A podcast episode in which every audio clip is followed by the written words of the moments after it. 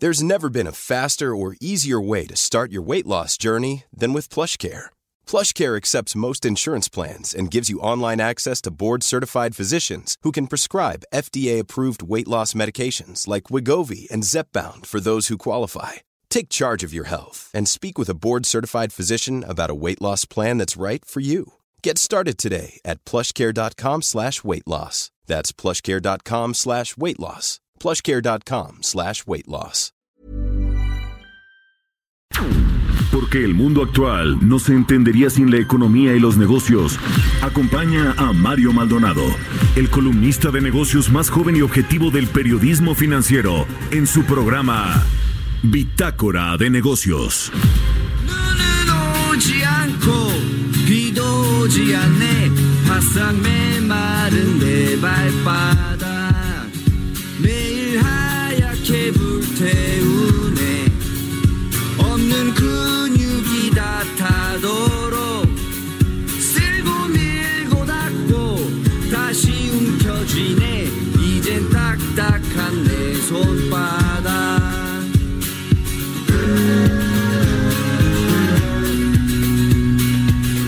¿Qué tal? ¿Cómo están? Muy buenos días. Bienvenidos a Bitácora de Negocios. Yo soy Mario Maldonado. Hoy es jueves, jueves 13 de febrero del 2020. Son las 6 de la mañana con 3 minutos. ¿Les suena esta canción con la que iniciamos nuestro programa hoy? Bueno, pues se llama You One Glass. Es de el soundtrack de esta película de Parásitos o Parasite que fue la más galardonada este domingo que se llevaron a cabo pues los Oscars o la premiación de eh, pues eh, las mejores películas, los mejores actores, actrices y demás. Bueno, pues esta película ganó, eh, esta película de Parásitos, no sé si la, la vieron, ahí mándenos sus comentarios, escríbanme a mi cuenta de Twitter, arroba Mario Mal, también arroba Heraldo de México. Díganos si les gustó porque ganó mejor película, mejor director, mejor película extranjera y mejor guion original. Así que bueno, pues eh, iniciamos con esta canción que nos costó trabajo encontrar una canción movidita para ponerla aquí al inicio de este día. Pero bueno, saludo con mucho gusto a quienes nos escuchan aquí en la Ciudad de México por la 98.5 de FM. También a nuestros amigos de Guadalajara, Jalisco, nos siguen allá por la 100.3 de FM, en Tampico a través de la 92.5, en Villahermosa, Tabasco por la 106.3 de FM y en Acapulco a través de la 92.1. Asimismo, nos escuchamos ya en Tijuana, Baja California, Baja California por la 1700 de AM y en el Estado de México por la 540 de AM. Tenemos un programa cargadísimo, así que nos vamos a ir rapidito y les cuento que vamos a tener Roberto Aguilar, por supuesto, que ya viene llegando aquí a la cabina, saludando aquí al equipo de producción, eh, nuestro analista de mercados y economía. También vamos a hablar con Salvador Mejía, de experto en temas de prevención de lavado de dinero, sobre este asunto, el teatrito de la venta del avión, la rifa, los empresarios, el pase de charola, en fin, todo esto que ayer les pidió el, presidente del Obrador, ¿es legal o no se puede pedirles explícitamente que compren eh, 20 mil, 40 mil cachitos? Vamos a hablar de eso con Salvador Mejía. También platicaremos con José Sosaya, el presidente de la Asociación Mexicana de Ferrocarriles, sobre, eh, bueno, pues es eh, presidente de esta asociación y nos hablará de las perspectivas de este sector, la importancia que tiene para eh, la economía nacional. Platicaremos también con Gustavo de Hoyos, el presidente de la Coparmex, que, bueno, pues ayer se llevó a cabo en el Senado este Parlamento abierto para regular el outsourcing que se dijo, qué planteamientos hubo por parte de la iniciativa privada, de las organizaciones civiles, laborales, de los legisladores, de todo esto vamos a platicar con él y eh, finalmente hablaremos también con Alejandro Ponce, jefe de investigación del World Justice Project, sobre un índice de Estado de Derecho que elabora esta organización, también muy interesante e importante para México, para las inversiones, para la certidumbre de los empresarios. Así que está cargadito el programa, pero se va a poner bueno. Quédese aquí con nosotros en Bitácora de Negocios y mientras tanto le presento el resumen de las noticias más importantes para iniciar este jueves 13 de febrero. 힘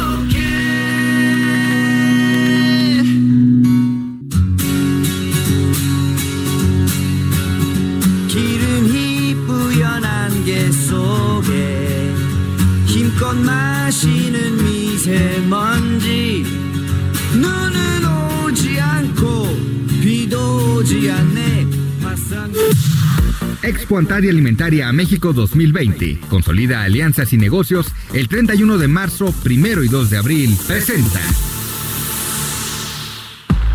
El resumen.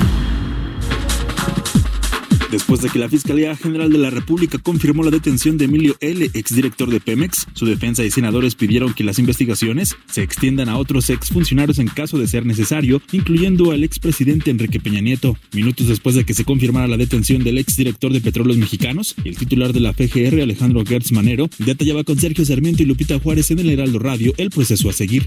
Se inicia un procedimiento, un litigio, igual que el que tenemos con ANSID. Es vamos a las Cortes Españolas, presentamos toda la documentación, presentamos las órdenes de aprehensión y los, los dictámenes de los jueces mexicanos, nos sujetamos a las a las reglas y al marco jurídico de la extradición sobre el tipo de, delito que se está persiguiendo, que tiene que tener un homólogo en, en el país donde se fue detenido, y se inicia un, un litigio igual que el que llevamos y que en este momento se va a iniciar con todas esas características. Santiago Nieto, titular de la Unidad de Inteligencia Financiera, señaló que existen dos casos por judicializar contra Emilio L. relacionados con defraudación fiscal, además de la adquisición de un astillero en España que genera pérdidas a petróleos mexicanos. Eh, primero, eh, la Unidad de Inteligencia Financiera presentó cuatro denuncias en contra del señor Lozoya eh, por los casos de Odebrecht, agronitrogenerados, algún tema de defraudación fiscal. Y estos casos han sido procesados por la Fiscalía, quien obtuvo las órdenes de aprehensión. Bueno, está, eh, hay todavía dos casos que no han sido judicializados, habrá que esperar la determinación del Poder Judicial de la Federación y nosotros seguimos todavía investigando un caso respecto a un astillero en España, en donde hay pérdidas por 50 millones de euros. Carlos Romero Aranda, titular de la Procuraduría Fiscal, aseguró que la dependencia a su cargo tiene las herramientas necesarias para actuar en contra de aquellas empresas que utilicen el outsourcing ilegal y congelar cuentas. El presidente de la Cámara de la Industria de la Transformación, Enoc Castellanos, acusó que las prácticas del outsourcing ilegal obedecen a la falta de vigilancia y aplicación de ley por parte de las autoridades mexicanas. Por su parte, Francisco Cervantes Díaz, presidente de la Confederación de Cámaras Industriales, la CONCAMIN, se pronunció por acabar con los esquemas ilegales de subcontratación, pero al mismo tiempo hizo un llamado al Senado para que se cumpla la ley antes de crear nuevas normas. Bitácora de negocios. Grandes negocios, capacitación especializada y networking para el sector comercial y alimentario. Todo en Expo Antadia Alimentaria México 2020. Forma parte de esta comunidad internacional de empresas y consolida grandes negocios. 31 de marzo, 1 y 2 de abril en Guadalajara. Informes al 5555 809900 y en expoantad.com.mx.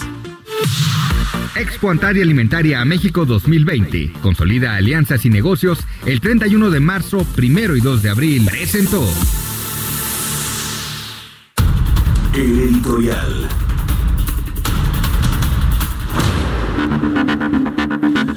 Bueno, pues de qué le cuento en mi editorial. Venía pensando aquí de camino al Heraldo Radio, qué, qué decirse, hablar de esta cortina de humo, del teatrito este de la cena con los empresarios, 100 empresarios, el pase de charola por hasta 200 millones de pesos, la tamaliza ahí en Palacio Nacional que organizó Andrés Manuel López Obrador, el presidente de México, para pues, lograr que se coloquen estos cachitos de lotería en la que se va a rifar eh, el avión, en teoría, pero va a ser dinero. Usted ya sabe todo ese, ese ese show que nos ha traído eh, eh, de arriba abajo. O le cuento de la eh, captura de Emilio Lozoya, el exdirector de Pemex en España, por parte de las autoridades españolas. Sí, en colaboración con la fiscalía, supuestamente, o con las autoridades mexicanas, pero quien lo detuvo fue la autoridad española tiene una ficha, eh, tenía una ficha roja del Interpol y tiene una solicitud de extradición. Vamos a ver si se allana a esta solicitud o no. Mira, Lozoya, yo lo dudo. Lo cierto es que pues cayó allá en la Costa del Sol española así que en un fraccionamiento de lujo eh, en donde viven multimillonarios, 10 millones de dólares, de euros o 10 o 12 millones de euros supuestamente costaba la casa donde eh, residía Milo Lozoya, el exdirector de Pemex allá en eh, pues en España.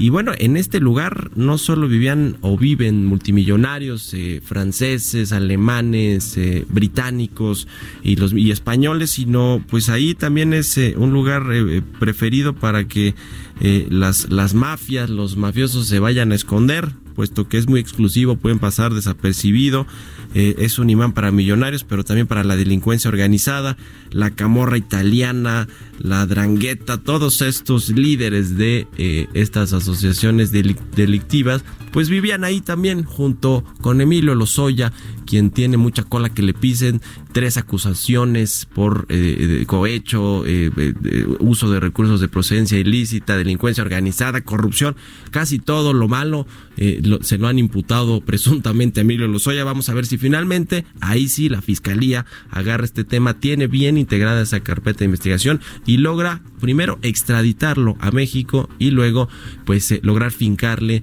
en firme estos, estos delitos por los que se le acusa y pues logra refundirlo en la cárcel. Eso está por verse, yo creo que tiene una defensa, una defensa eh, legal importante por parte de Javier Cuello Trejo, quien por cierto, a ver, ¿se acuerda? Ayer, ayer el fiscal salió a decir que sí, que un trabajo coordinado con los españoles y demás.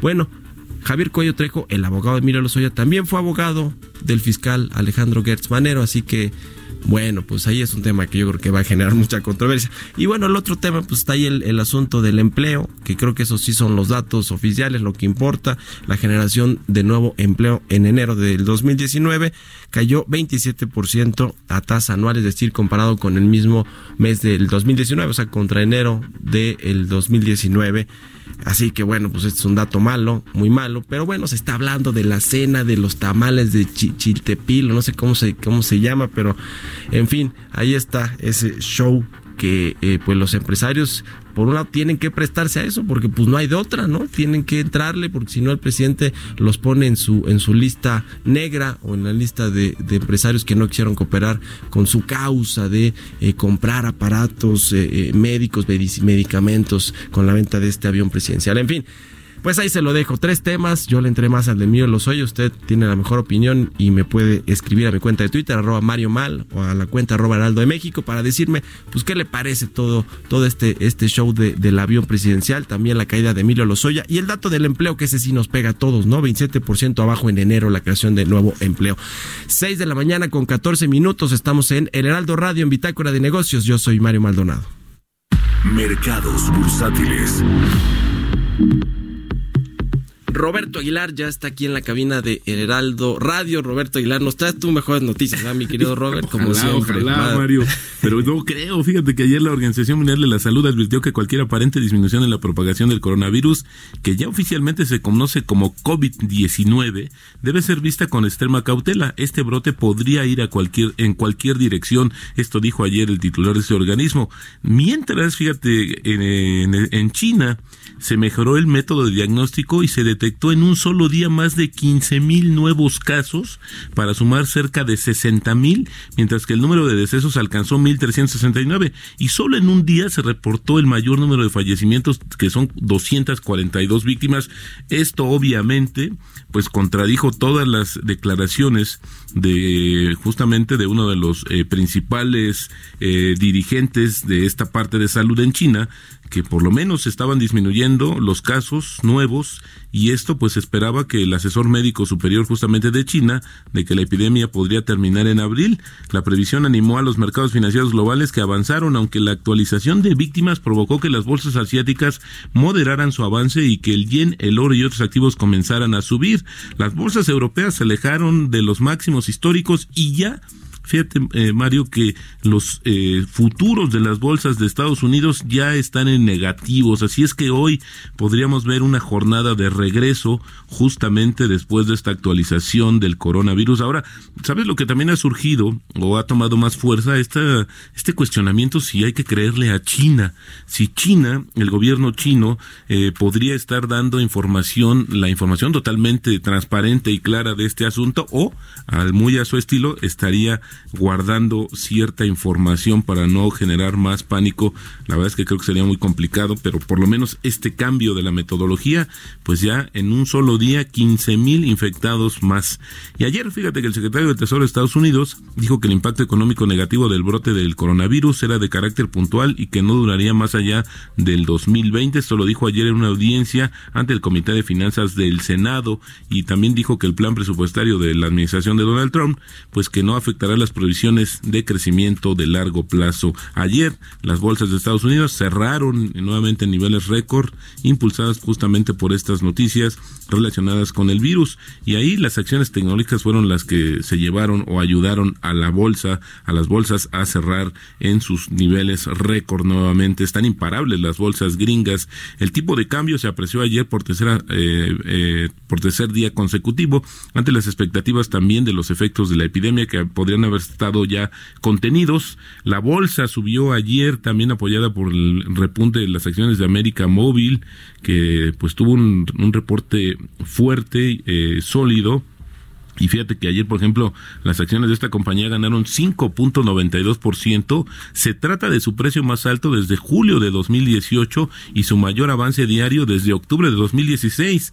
Así de, fue de importante el resultado del reporte financiero. En sentido contrario al comportamiento, al comportamiento incluso del mercado, las acciones de Cemex bajaron 4.3% luego de un reporte trimestral pues bastante débil y este plan de alcanzar justamente eh, disminuir sus niveles de, apalancamiento, vender activos, pues se ha ido prolongando. Eh, lo que quiere hacer Cemex es regresar al grado de inversión, pero cada vez lo ve más lejos. Y ayer América Móvil en su conference call con analistas e inversionistas aseguró que la multa que le fue impuesta a la empresa Telnor, a su subsidiaria por parte del Instituto Federal de Telecomunicaciones, no va a afectar la entrada a la televisión de paga. Bueno, esto dice él y que eh, también el, el director de la compañía Daniel Hash dijo que defenderán la sanción porque consideran que hay una falta del debido proceso. Grupo México Transportes anuncia su programa de inversión para este año que asciende a 466 millones de dólares. Básicamente se va a destinar al mantenimiento de vías, puentes y equipo, además de la construcción y reconfiguración de patios y la aplicación de un sistema para un mejor manejo de locomotoras. Y el tipo de cambio, Mario, pues es el que sigue pues como espectador de esta situación de volatilidad en los mercados eh, financieros internacionales 1864 ya habías comentado también en este espacio pues algunos de los motivos y la opinión de por qué está esta situación. Eh, creo que hoy se ha profundizado más la liquidez que tiene el peso mexicano.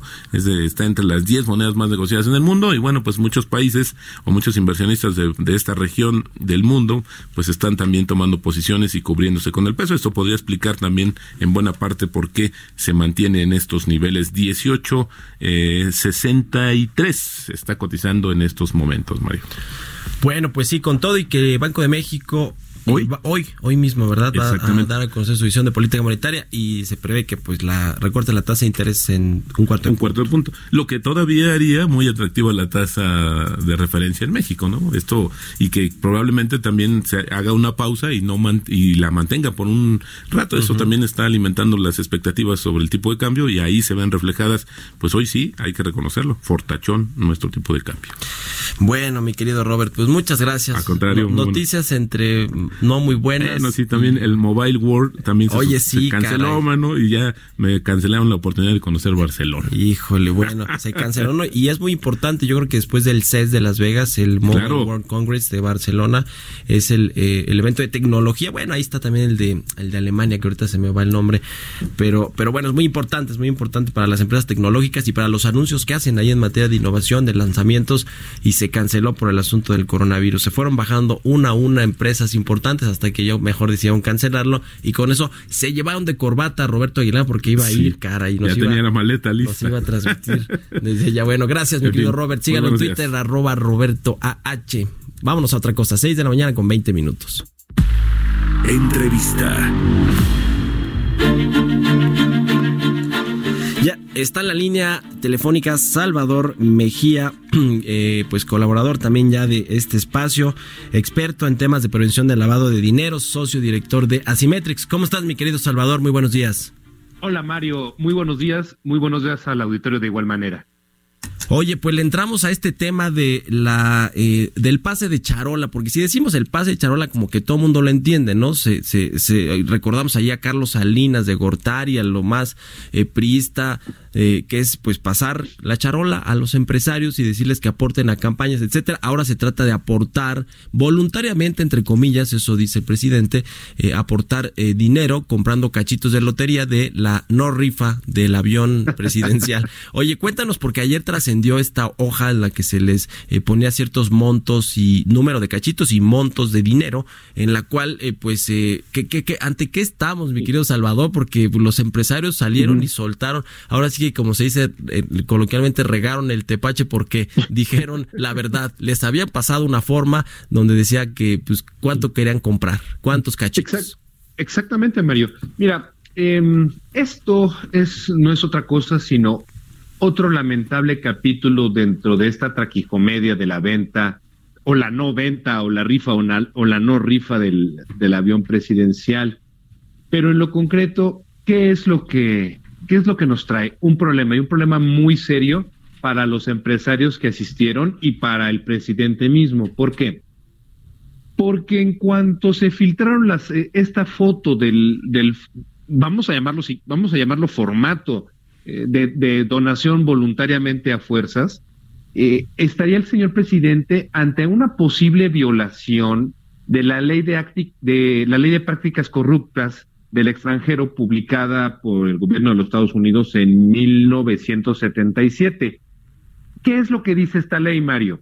Que ninguna persona, eh, ninguna persona, ninguna empresa norteamericana puede darle dinero a funcionarios públicos, a partidos políticos, a candidatos, con la finalidad de obtener un contrato o de conservar un contrato. En pocas palabras, prohíbe las mordidas. Eso es lo que esta ley prohíbe. Y obviamente muchos me van a decir, pero es que esto no es una mordida. Ah, caray. El problema ahí es que nadie tiene certeza y si alguien lo tiene, por favor que me avise porque yo lo he estado revisando desde, eh, eh, desde que vimos este formato. No hay certeza de que si tú compras ese boleto no vayas a tener algún tipo de beneficio, Mario. Oye, a cambio de estos, de estos millones, la WIF no te va a investigar, el SAT no te va a investigar, vas a obtener algún, algún tipo de contrato, algún tipo de prebenda. No lo sabemos y eso es algo peligrosísimo, insisto, para el señor presidente y de igual manera para todos los empresarios. De hecho, eh, creo que es, es, oportuno decir que tuve varias llamadas ayer con algunos compliance officers de empresas que a título muy personal, porque evidentemente nadie les, eh, nadie les avisó o nadie los tomó en consideración y me preguntaban, oye, ¿qué hago? Mi jefe va a ir a la, a la reunión? Bueno, pues la, la respuesta es muy sencilla. Es imposible no ir a este tipo de reuniones. Es el señor presidente. Cualquier job description de alto nivel eh, te establece la obligación de tener relaciones con los eh, altos funcionarios públicos. Es parte del día a día, Mario Auditorio, de la operación. Pero mi sugerencia fue, pídeles por favor a primera hora de mañana, es decir, dentro de unos minutos, pídeles por favor un reporte, una explicación de por qué fuiste, qué fue lo que se dijo, hubo algún tipo de coerción, hubo algún tipo de, eh, de, propuesta eh, favorable a partir de la adquisición de estos, de estos cachitos. Y esa información, ese reporte deberá ser analizado por las áreas de compliance y puesto a disposición de los comités de mejores prácticas societarias. Y peor aún, si es que tú tienes una línea de reporte a los Estados Unidos, tarde que temprano vas a tener que informarles qué fue lo que ocurrió. O también, si, este, si tu empresa, aunque estoy viendo que la mayoría de, las, de los empresarios que se hicieron eh, son empresas netamente eh, mexicanas, pero también cotizan muchas en, en, la bolsa de los Estados Unidos. Y peor aún, eh, como ya lo ya salió el, el, director de manobras, ya salió a decir que la compra de esos cachitos no van a ser, eh, Mario, deducibles de impuestos. Entonces... Encima de todo, caray. Encima de todo. Entonces, Mario, por favor, tú que eres un hombre de muchas luces, explícame cómo puedes justificar ante tu consejo de administración el desembolso de un peso o de 100 millones de pesos con estos cachitos que tal vez van a ser para ti o los vas a rentar o los vas a meter en, en, un, en, un, paquete, en un paquete de compensaciones eh, para, para tus empleados. Sea como sea, una vez más, esta jugada del señor presidente Mario auditorio. Raya en lo ilegal, ¿no? La verdad, con todas eh, sus letras, raya en lo ilegal. si fuéramos a esa parte, Mario, sí, te doy la razón. Esto raya peligrosamente en, en una violación a la ley. ¿Cuál? Bueno, nos tendríamos que sentar a, analizarlo con, con, mucho detenimiento, pero esto raya francamente en la ilegalidad, pero entra absolutamente en el campo del, del, del absurdo, de lo, de lo ilógico. el señor presidente Está, está complicando a más no poder, a más no poder, una eh, esta, esta idea de vender el avión, tan sencillo como hubiera sido el encargarle a alguna organización civil, a un partido político, que armara, como lo hemos platicado tú y yo, Mario, muchas veces, una, una, colecta nacional. Sí, no, el presidente no iba a dejar pasar esta. Lo que sí me parece es que se le está haciendo bolas el engrudo, como se dice. Yo creo que los empresarios fueron a título personal. Ellos eh, eh, dijeron: si yo le entro a la, a la rifa del avión y yo compro eh, boletos, yo los compro a título personal porque tienes toda la razón. Las políticas de, de, cumplimiento ahí de las empresas, que muchos son, por cierto, empresas públicas que cotizan en los mercados, en la bolsa, pues no Mexicanas por lo menos. Sí, sí, las mexicanas, no pueden la, bolsa mexicana me refiero. Sí, sí, sí, de la bolsa mexicana. Entonces, yo creo que es a título personal y es más discrecional eso, porque entonces te habla más de un amiguismo. Oye, échame la mano comprando cachitos, yo después te voy a echar la mano con algún proyecto. En ah. fin, oye, nos tenemos que ir ya al corte, mi querido Salvador, pero te agradezco como siempre que nos hayas compartido aquí mi querido Mario. comentarios. Salvador Mejía, director eh, de Asimetrix, experto en temas de prevención de lavado de dinero. Síganlo en, en Twitter, ese Mejía. Muchas gracias, mi querido Salvador. Te mando un gran abrazo, amigo. Que estés bien. Son las seis de la mañana mañana con 28 minutos. Vamos a hacer una pausa y regresamos con más aquí a Bitácora de Negocios. Continuamos en un momento con la información más relevante del mundo financiero en Bitácora de Negocios con Mario Maldonado. Regresamos. Estamos de vuelta en Bitácora de Negocios con Mario Maldonado. Entrevista. Regresamos aquí a Bitácora de Negocios. Vamos a platicar eh, con Alejandro Ponce, jefe de investigación del World Justice Project, que van a presentar hoy precisamente un eh, estudio interesante, un índice de Estado de Derecho 2020 que, bueno, elabora ya eh, hace varios años esta organización. Clasifica 126 países con una metodología para evaluar su desempeño en temas ahí de poder gubernamental, ausencia de, de corrupción, gobierno abierto, etcétera. ¿Cómo estás, Alejandro? Alejandro, muy buenos días. Gracias por tomarnos la llamada. Hola, ¿qué tal Mario? Buenos días. Cuéntanos de este índice de Estado de Derecho 2020 que presenta eh, el World Justice Project. México es eh, la tercera ocasión que es evaluado, ¿no? En este índice. Es la, este es un índice que mide el desempeño de las 32 entidades federativas. Es la segunda vez que presentamos este índice a nivel subnacional. Eh, en los puntajes los construimos a partir de entrevistas a más de 25 mil personas en todo México y más de 2.600 expertos acerca de temas, como bien mencionabas, que pues son manifestaciones de cómo se cumple o se hace cumplir la ley, como pueden ser pues seguridad, corrupción, gobierno abierto, justicia civil, justicia penal, etcétera. Hoy lo presentan, ¿correcto? Así es. Hoy lo presentan. Entonces estamos hablando que es a nivel eh, nacional o subnacional, como nos dices, con las 32 eh, entidades del país. Eh, esto, este tema del Estado de Derecho que es tan importante para, para, la, para la inversión privada, para que los empresarios tengan pues la confianza de eh, eh, invertir eh, sus capitales, porque pues, pues ven un entorno de, donde hay Estado de Derecho, un entorno donde hay poca corrupción o combate a la corrupción al menos y pues un, un, Estado fuerte que se hace, hace cumplir la ley, ¿no? Que es en, en pocas palabras lo que lo que refiere el Estado de Derecho. ¿Qué tan, eh, cuéntanos un poco de lo que van a presentar, si, si se puede, digamos, a nivel estatal o regional, cuáles son las entidades que tienen una eh, eh, mejor calificación en este índice de Estado de Derecho y cuáles son las peores y por qué? Sí, mira, te, cuento un poco acerca de, de, los resultados. Los puntajes se miden, digamos, en una escala de 0 a 1 eh, uno de los resultados principales es que ningún estado obtuvo una, una calificación superior a 0.5. eh, los estados que están hasta arriba de la tabla son Yucatán, Aguascalientes, Zacatecas, Campeche, Querétaro. Eh, y los que se encuentran hasta abajo son Guerrero, Puebla y Quintana Roo. Eh, una ventaja muy interesante de este índice es que es la segunda edición, entonces nos permite ver cómo se movieron las entidades federativas de la edición anterior, que fue en 2018, a eh, esta nueva edición. Y hubo cambios, eh, motivados en parte por los cambios de gobierno que se dieron en 2019. Eh, el Estado de Derecho aumentó en 15 estados, eh, descendió en 11 y en 6 eh, permaneció sin cambios. Algunos de los estados en los que aumentó fueron eh, Guerrero, que a pesar de estar abajo en la tabla, eh, experimentó mejoras en el Estado de Derecho, eh, y Nayarit, por ejemplo, es otro estado que también mejoró bastante. En términos generales, sobre la situación que guardan los distintos estados, hay temas que merecen atención. La mayoría de los estados presentó deterioros en, en, el tema de seguridad, en parte obviamente por el incremento en, en homicidios, en la prevalencia e incidencia delictiva, en la percepción ciudadana de seguridad. 19 estados, de hecho, descendieron en los puntajes que tienen que ver con seguridad.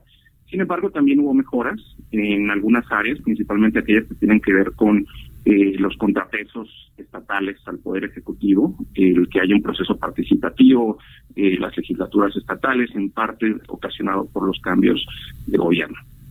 Ya, pues qué, qué importante es este asunto del Estado de Derecho. El, el propio eh, ministro presidente de la Suprema Corte de Justicia de la Nación, Arturo Saldívar, pues se ha eh, pronunciado recientemente con respecto a que uno de los pendientes que tiene el país y eh, es eh, por supuesto todo el poder judicial pues es este eh, pleno eh, estado de derecho que se garantice que hay pues este tema de la de la justicia civil penal los cumplimientos regulatorios el tema este de la corrupción y la impunidad del combate de la corrupción y la impunidad es, es definitivamente una bandera de este gobierno. Yo no sé si es una bandera política o en los hechos lo estamos viendo. ¿Tú qué opinas, Alejandro? ¿Crees que en los hechos este discurso del presidente de combatir la corrupción o que ya no hay corrupción en los altos mandos de su gobierno y que se barre de, de, arriba para abajo, todo esto sí está, está permeando, está logrando permear en, en, en, por ejemplo, a nivel estatal, a nivel local?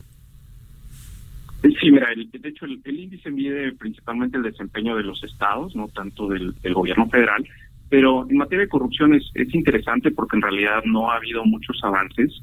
Eh, de las 32 entidades federativas, 26 permanecieron sin cambios de uh -huh. 2018 a 2019. Eh, es, es un área obviamente que requiere atención eh, y que todavía falta mucho por hacer.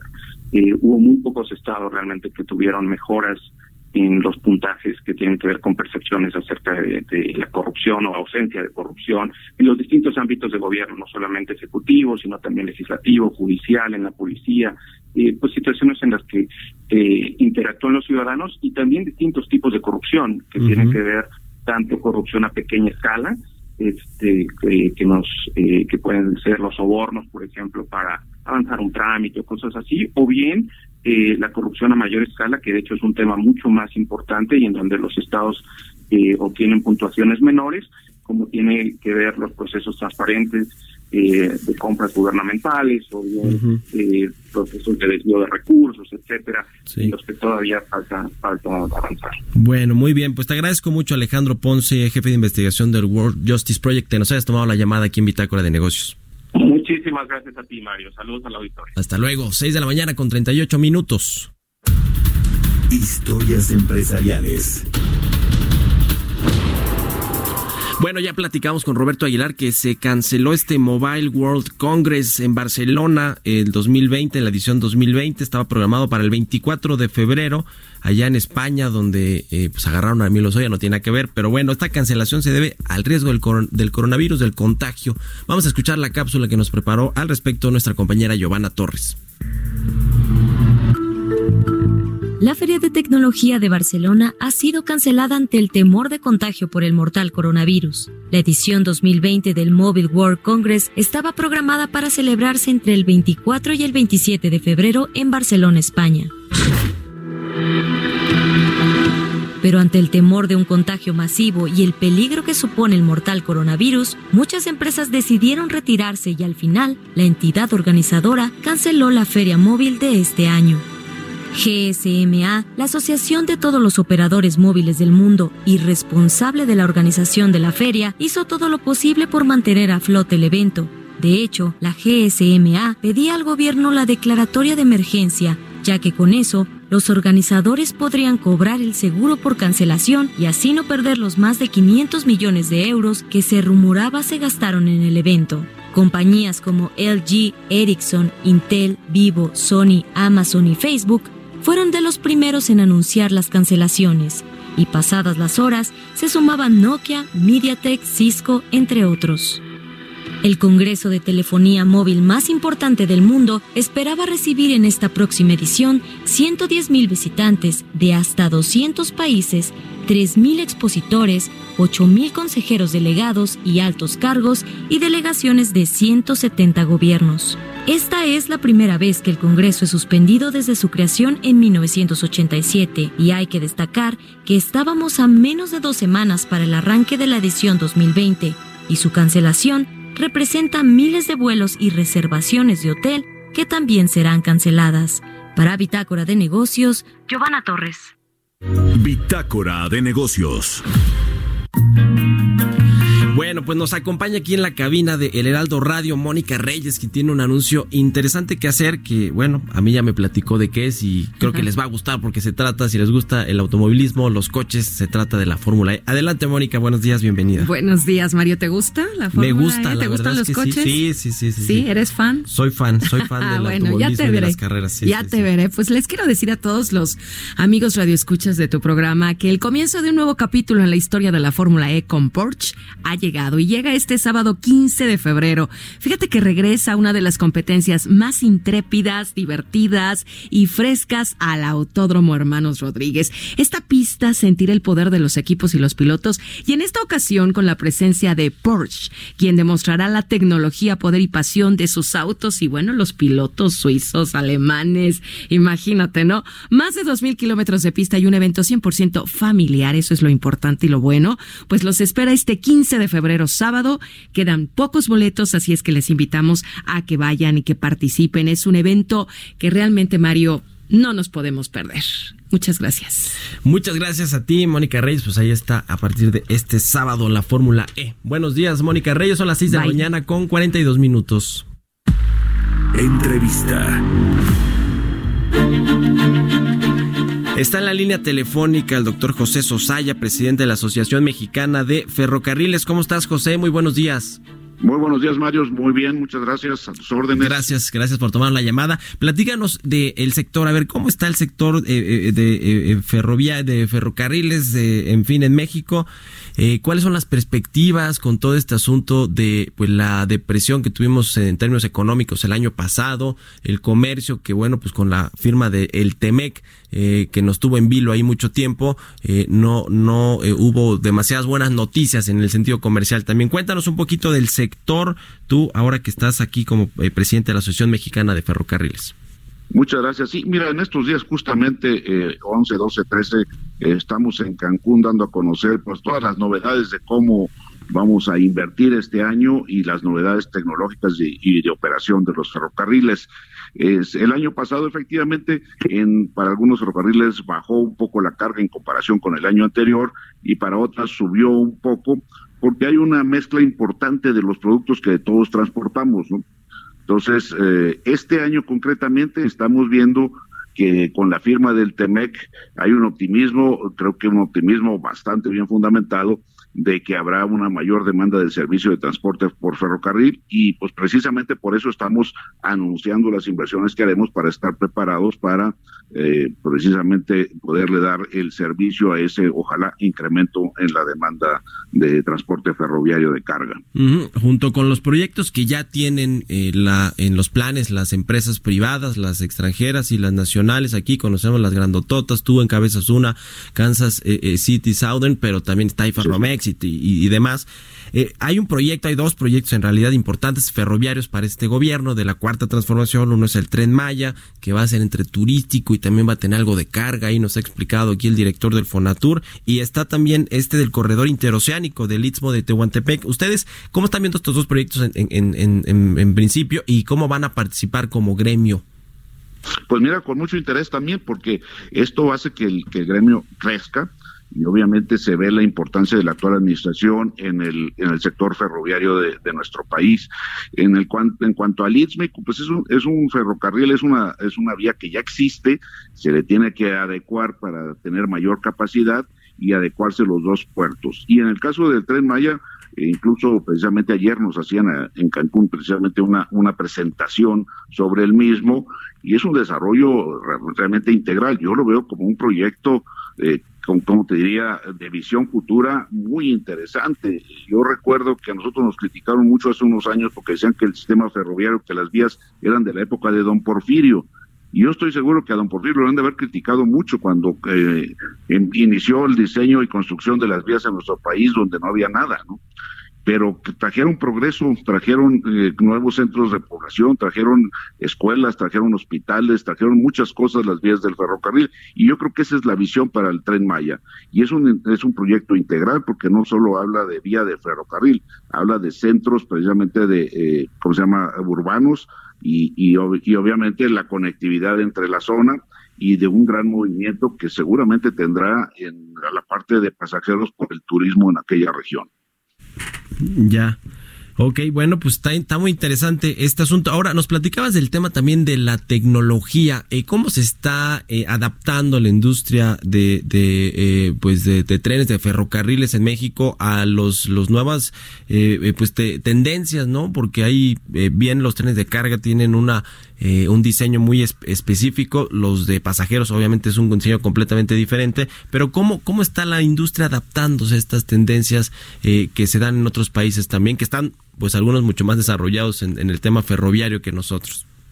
Sí, justamente eh, tú podrás, por lo menos de referencia, tener de que viene el tren desde el tren de vapor, de aquellos trenes que eran de, de, carbón, de leña, en fin, que, que, se movían a base de ese tipo de combustión. Ahora eh, se fue evolucionando hacia el, el diésel también.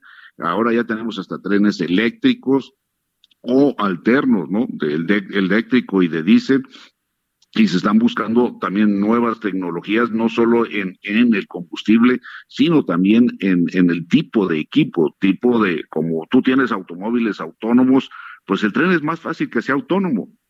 Y es más fácil porque va sobre una vía, va de un punto a otro, etcétera, ¿no? Sin embargo, no estamos hablando ahorita todavía de, trenes autónomos, pero en, en, todo ese sentido va la tecnología, por una parte. Por otra parte, en base a la vigilancia de toda la red ferroviaria, utilizamos muchísima tecnología de punta. En el caso de la empresa que yo represento, pues tenemos, te, comentaba ya, eh, hasta un C4, que es lo que tiene una ciudad para, para vigilarse.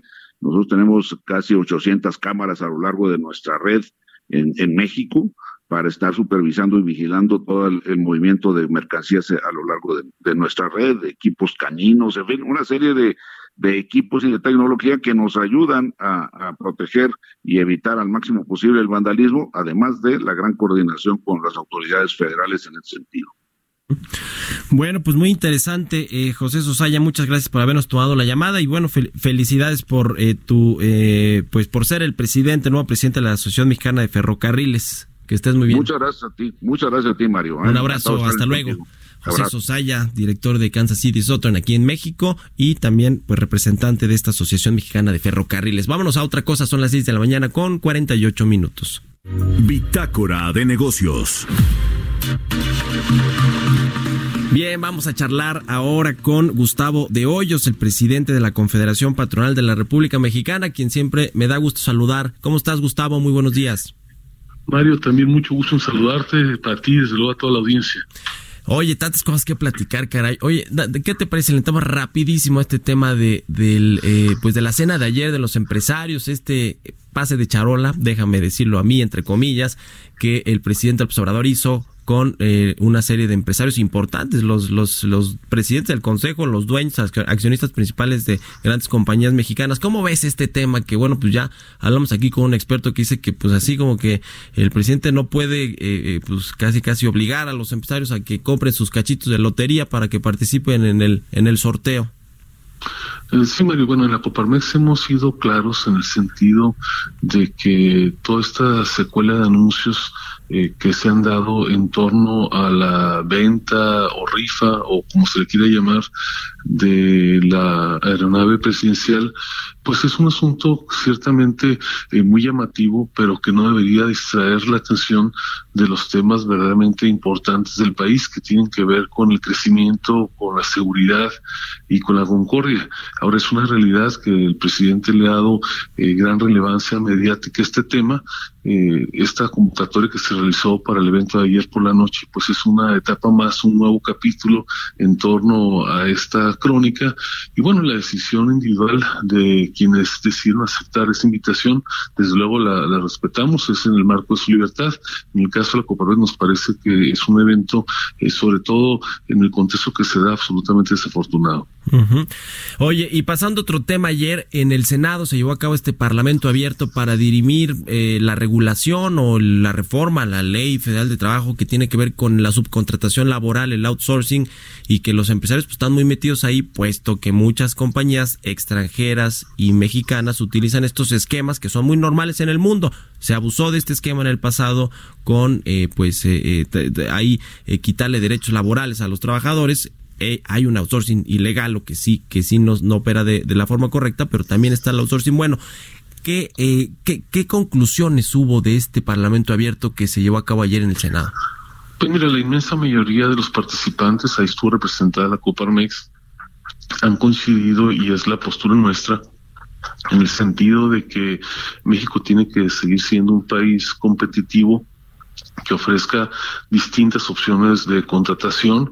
Hay trabajadores que lo hacen de manera directa, personal, hay quienes lo hacen a través de una negociación colectiva en sindicatos y también hay formas de contratación modernas propias del siglo XX y ahora del siglo XXI, como es el caso de la subcontratación a través de empresas que lo hacen en, la mayoría de los casos de manera eh, legal, cumpliendo con las obligaciones fiscales, laborales, de seguridad social y este tipo de mecanismos tienen que ser incentivados regulados en la medida de lo necesario, sí, simplemente para asegurar que se cumplan con los derechos laborales y, las obligaciones fiscales de las empresas.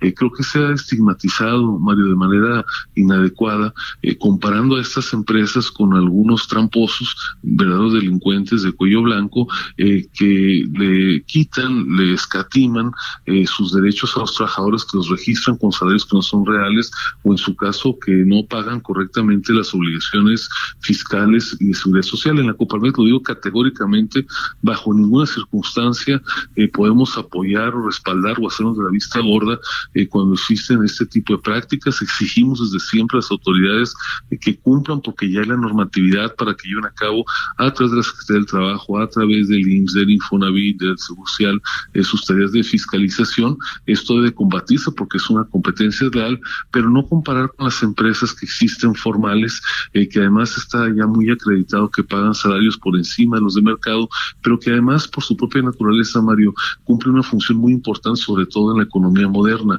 Hoy hay empresas que requieren de repente más trabajadores, por ejemplo, más obreros en la industria, porque hay ciclos productivos que demandan incrementos de la producción, hay temas estacionales en la agricultura, en el comercio, en el turismo, que requieren que de repente de un día para otro, de una temporada para la siguiente, eh, una empresa crezca rápidamente y lo decrezca en su número de colaboradores. Y también hay eh, digamos, personas de alta especialidad técnica eh, que no necesariamente encuentran oportunidades de tiempo completo en las empresas por lo preciso, lo específico de su tarea. Así es que todos estos huecos y muchos más, eh, no se diga los trabajos de tiempo parcial, eh, son oportunidades que son un buen espacio para participación de las empresas de su contratación. En estos casos me parece que no solamente hay que permitirlo, hay que incentivarlo. Sí, pues hay quien dice, hay voces del lado empresarial que dicen que criminalizar estos esquemas de subcontratación eh, laboral, que son, como decíamos, muy normales en, muchos países del mundo, o en la mayoría de los países del mundo,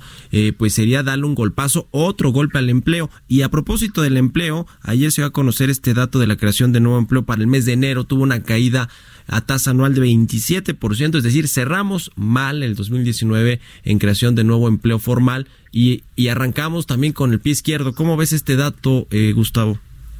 Sí, desde luego, Mario. Déjame nada más rápidamente regresar. Coincido en el sentido de que criminalizar eh, esta actividad eh, de la subcontratación es una barbaridad. Eh, lo único que se va a ocasionar es que haya una disminución en la oferta de trabajo. Y aprovecho este comentario para señalar que, como bien apuntas, desafortunadamente estamos viendo una disminución en la creación de empleo. Eso es consecuencia de la falta de crecimiento y me parece que nos debe llevar a la reflexión de por qué crecer sí importa. Crecer para un país no es opcional, solamente a través de la, del crecimiento que trae consigo, desde luego, como requisito la inversión, es como se pueden crear empleos eh, de manera sostenida. Por eso es que en la circunstancia actual el llamado principal, continuo, terco, incluso te diría de la Coparmex a los gobiernos y particularmente al gobierno federal, es para generar condiciones de confianza. Si queremos que estos datos del empleo eh, se mejoren y tras el dato lo más importante es que existan oportunidades de trabajo para las personas, lo que necesitamos es que se genere confianza, con ello inversión y después desarrollo. Muy bien, pues te agradezco como siempre, Gustavo de Hoyos, presidente de la Coparmex, que nos hayas tomado la llamada aquí en Bitácora de Negocios. Gracias, Mario. Una oportunidad para saludarte y a toda la audiencia. Igualmente, muy buenos días. Y con esto llegamos al final, precisamente ya de nuestro programa de Bitácora de Negocios. Gracias por habernos acompañado. Se quedan los micrófonos con Sergio Sarmiento y Guadalupe Juárez. Y nosotros nos escuchamos mañana en punto de las 6 de la mañana. Muy buenos días.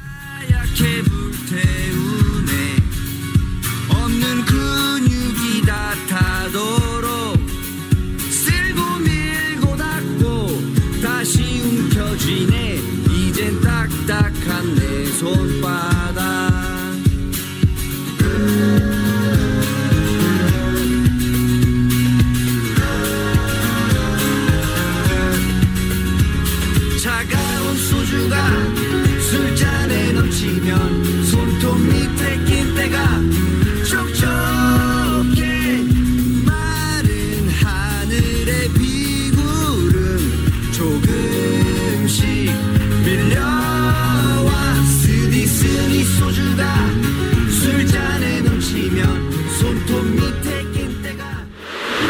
Esto fue Bitácora de Negocios con Mario Maldonado, donde la H suena y ahora también se escucha. Una estación de Heraldo Media Group.